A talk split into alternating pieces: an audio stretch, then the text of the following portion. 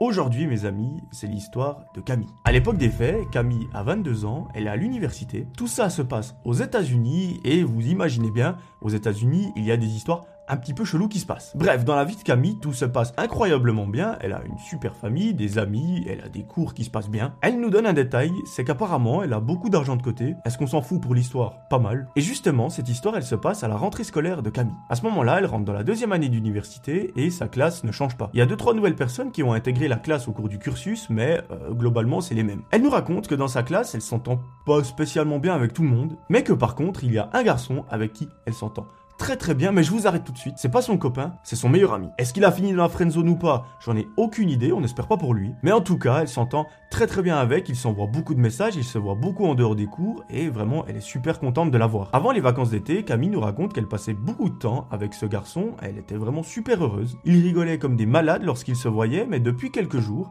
elle remarque qu'il est assez distant. Bon, bah elle se dit peut-être que dans sa vie il y a des choses qui vont pas forcément, je vais pas l'embêter. Si tout ça continue pendant plusieurs semaines, là je vais peut-être lui en toucher un mot. Mais avant, voilà, je le laisse et on verra bien. Mais très vite, notre amie Camille, elle va se rendre compte qu'en fait cet ami n'est pas juste distant, il est carrément devenu très bizarre. Et oui, lorsqu'elle lui envoie un message, il répond sur un ton très sec, il pose jamais de questions en retour, enfin bref, il s'intéresse absolument pas à Camille alors qu'avant il le faisait beaucoup. Et bon, tout ça, ça commence à devenir un petit peu bizarre. Un jour, Camille est en classe et elle se rend compte qu'en fait ce garçon ne vient même plus à l'école. Là, c'est assez étrange parce que ce mec, de base, c'est l'élève modèle de la classe, c'est celui qui ne nous pas un cours, qui se tait pendant toute la leçon et qui prend toutes les notes. C'est généralement le garçon qui fait le résumé à la fin de l'année et qui le donne à toute la classe. Gratuitement, bien évidemment. Bon, là, ça commence à faire un petit peu beaucoup. Camille, elle décide de prendre son téléphone, de lui écrire un message pour voir si tout va bien. Elle continue de suivre la leçon en espérant recevoir une réponse, mais malheureusement, cette réponse n'arrivera jamais. Elle regarde le message, elle voit qu'il a été lu, qu'il n'y a pas de réponse, donc la personne a lu le message, elle n'a tout simplement pas répondu. Elle se dit, il est peut-être occupé à faire autre chose, il me répondra après, donc je vais attendre. Mais à la fin de la journée, toujours rien. Camille, elle est un petit peu inquiète, lorsqu'elle rentre chez elle, elle reprend son téléphone, elle lui renvoie un message. Au bout de deux heures, toujours pas de réponse, et elle décide de l'appeler. Par miracle, le garçon répond, mais au téléphone, il a l'air super bizarre, vraiment. Camille a l'air de le saouler, et on dirait qu'il essaye à tout prix de mettre un terme à la conversation. Camille, elle lui dit, bon, gros, euh, on rigole un petit moment, ça fait quelques semaines que tu es en train de devenir complètement bizarre. Qu'est-ce qui se passe? Le garçon évite d'une façon incroyable la question, il ne répond pas et il raccroche. Bon,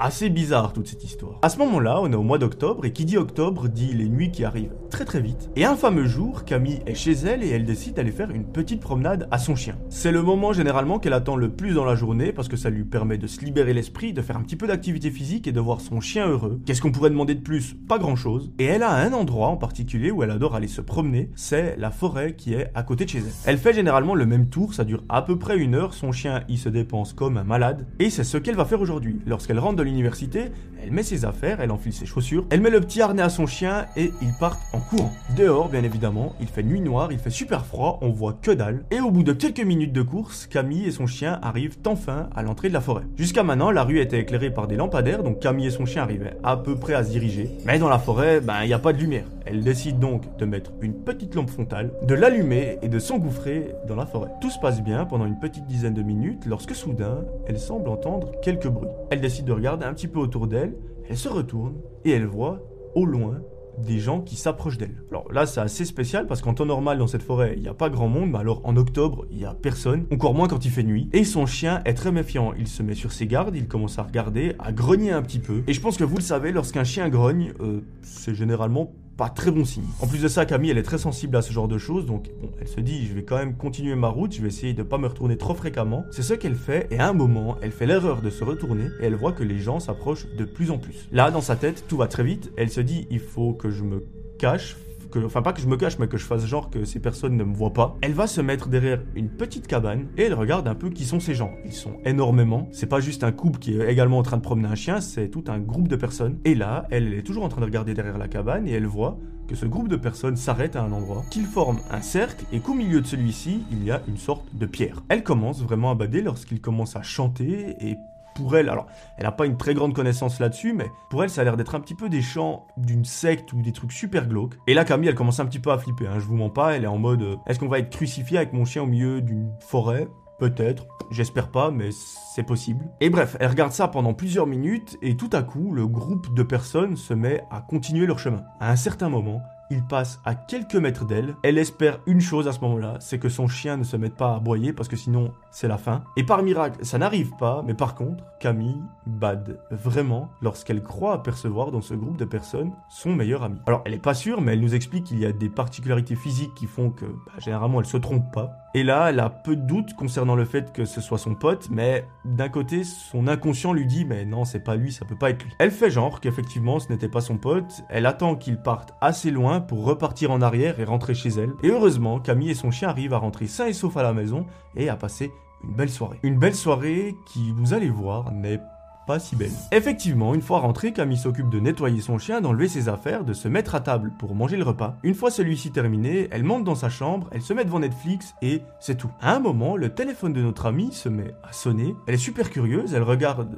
de quoi il s'agit et c'est un message qui provient de son ami. Elle se dit, bon, j'espère pas qu'il m'a vu dans la forêt, ça serait un petit peu dommage. Mais à sa plus grande surprise, le mec lui a envoyé une sorte de petit pavé. Dans celui-ci, il explique que voilà, il était pas bien ces derniers temps, qu'il était un peu triste, mais qu'il a rencontré un super groupe de personnes et que ça lui ferait vraiment plaisir de les lui présenter. Il donne des détails sur l'idée qu'il a derrière la tête, il lui dit, mais écoute, euh, est-ce que ça te dirait pas que demain on ait se promener en forêt pour juste discuter un petit peu de ces dernières semaines? Et là, Camille, elle sent la douille arriver. Elle se dit, mais attends mec, euh, là c'est un petit peu bizarre, c'est toi que j'ai croisé il y a à peine une heure dans la forêt en train de faire des trucs assez chelous, des chants euh, diaboliques ou j'en sais rien quoi. Probabilité que je veuille venir me promener avec toi seul dans la forêt pendant la nuit, euh, zéro. Et Camille, du coup, elle décide d'inventer son meilleur mytho et lui dit non, je peux pas ces prochaines semaines, j'ai beaucoup de choses à faire pour l'école. D'ailleurs, tu ne viens plus, euh, tu peux pas savoir de quoi je parle parce que bah t'es pas là. Mais sache que pour l'école, on a beaucoup de travaux à rendre et ben faudrait peut-être que tu commences à t'y mettre. Le gars, bien évidemment, ne lui répond pas. Et la conversation s'arrête là. Camille, elle continue la soirée, à la fin du film, elle s'endort. Et le lendemain, lorsqu'elle est en classe, elle entend une de ses camarades dire quelque chose qui va lui mettre la puce à l'oreille. Celle-ci dit j'ai rendez-vous avec, je sais pas, Jason de la classe pour aller me promener en forêt. Il m'a proposé gentiment hier. Euh, je vous avoue, j'ai un petit faible pour lui, je vais euh, probablement accepter. Camille, ça lui hérisse les poils lorsqu'elle entend ça, elle se dit mais je peux pas laisser une de mes camarades de classe faire ça. Là, elle intervient, elle lui dit écoute, euh, il m'a aussi proposé la même chose, c'est un petit peu bizarre. La fille, vu que c'est quelqu'un qui n'aime pas forcément Camille, elle lui dit non mais écoute, essaye juste de faire en sorte que je sorte pas avec ce garçon. Laisse-moi vivre ma vie et euh, tout ira bien. Camille, bon, elle est là.